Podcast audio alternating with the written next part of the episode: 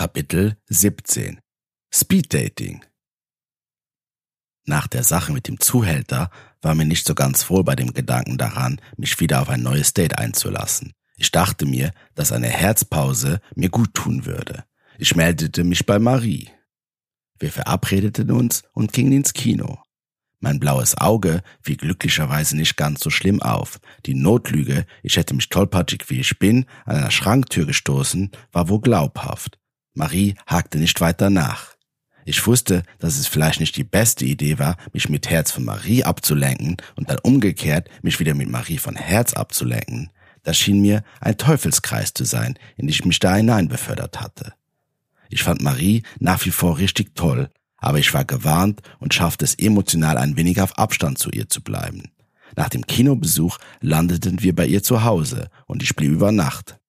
Es war schön, so wie beim ersten Mal. Aber ich wollte meinen Gefühlen für sie nicht wieder nachgeben. Ich versuchte, die Zeit mit ihr unbeschwert zu genießen. Das war alles. Sie wollte nichts Tiefgründiges und ich musste entweder nach ihren Spielregeln spielen oder aufhören.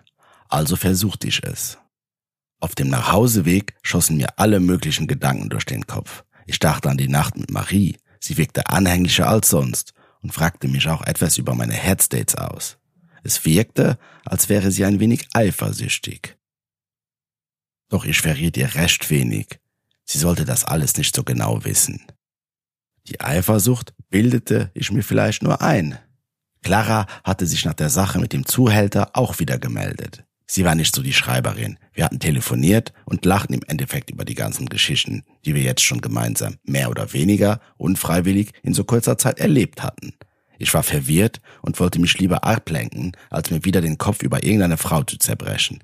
Genau das hatte ich jahrelang mit meiner ex-besten Freundin gemacht und es hatte wahrlich zu nichts Positivem geführt. Ich schlenderte an einer Bar vorbei, draußen stand eine Tafel, auf die mit Kreide gekritzelt war. Heute von 14 bis 16 Uhr Speeddating für alle, die eine Pause vom Online-Dating brauchen.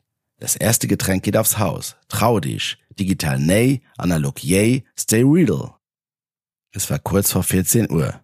Ich überlegte einen Moment, ob ich vielleicht reingehen sollte, aber ging dann doch ein paar Schritte weiter. Die Bar hatte eine sehr große Glasfront und man konnte gut hineinsehen. Da saß doch tatsächlich Alexandra. Ich packte mein Leben nicht mehr so ganz. Alexandra konnte es wohl einfach nicht lassen. Ich malte mir aus, wie jeden Moment ihr Mann auftauchte und die Bar demolieren würde. Das war keine Fantasie, in der ich mich in der Realität wiederfinden wollte. Doch andererseits wollte ich Alexandra endlich mal zur Rede stellen. Ich wollte wissen, was da los ist. Warum blieb sie mit so einem Mann zusammen und warum zum Teufel hörte sie nicht auf, sich mit anderen Männern zu treffen? Meine Neugier siegte. Ich betrat die Bar. Ich setzte mich zu Alexandra, da der Platz gegenüber von ihr noch frei war. Es waren nicht so viele Leute bei dem Speeddating, aber das war mir an sich ja auch egal. Ich wollte ja nicht teilnehmen. Na hallo, mein lieber Hannes, was machst du denn hier? Das ist aber eine freudige Überraschung. Die neue Frisur steht dir super, wirklich.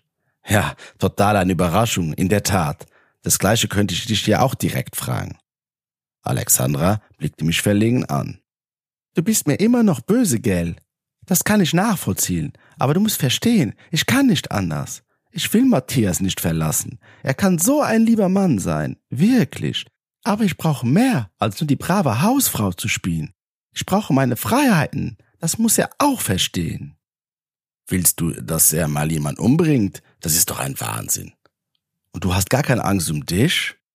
Wow. Ich zweifelte gerade etwas an Alexandras geistigem Zustand.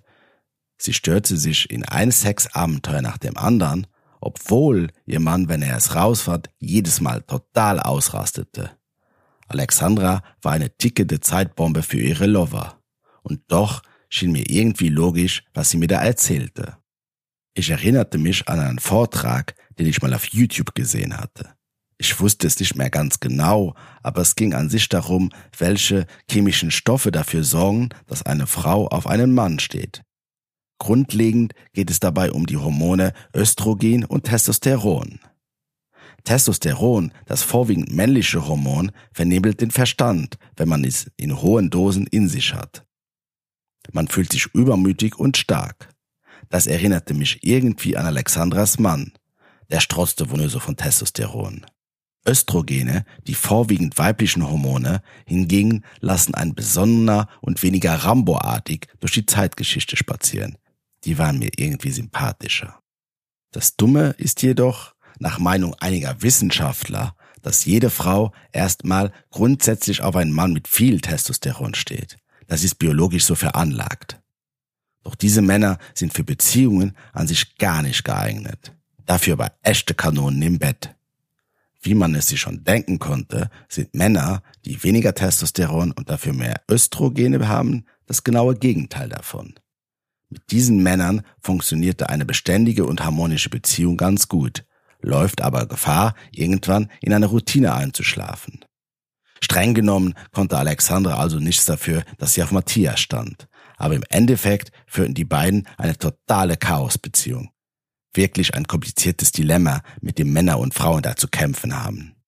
Schließlich war unsere Zeit um und wir sollten in umgekehrter Uhrzeigerrichtung zum nächsten Tisch wechseln. An sich wollte ich jetzt aufstehen und nach Hause gehen. Die Unterhaltung mit Alexandra war mir echt genug. Die war doch gestört, die Alte. Sie mochte vielleicht hübsch sein und ein tolles Haus haben, aber hinter der schönen Fassade war es einfach nur krank. Ich wollte jedoch nicht unhöflich sein und so setzte ich mich an den nächsten Tisch. Melanie hieß meine neue Gesprächspartnerin, wie ich unschwer an ihrem Namensschild erkennen konnte. Sie hatte lange blonde Haare und wirkte sehr adrett. Ich fragte sie, was sie so beruflich mache, um so der peinlichen Stille zu entgehen, weil sie gar nichts sagte und mich nur anglotzte.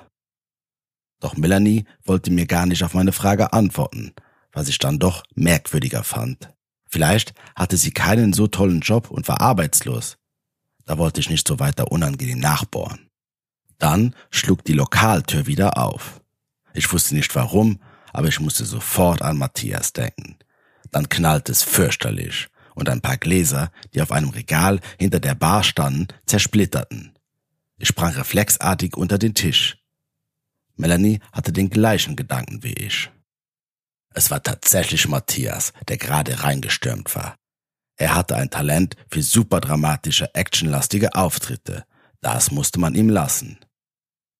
Er schnaubte wie ein Stier und humpelte mit seinem Gipsbein, welches er von Claras Kugel verpasst bekommen hatte, ein paar Schritte ins Lokal hinein.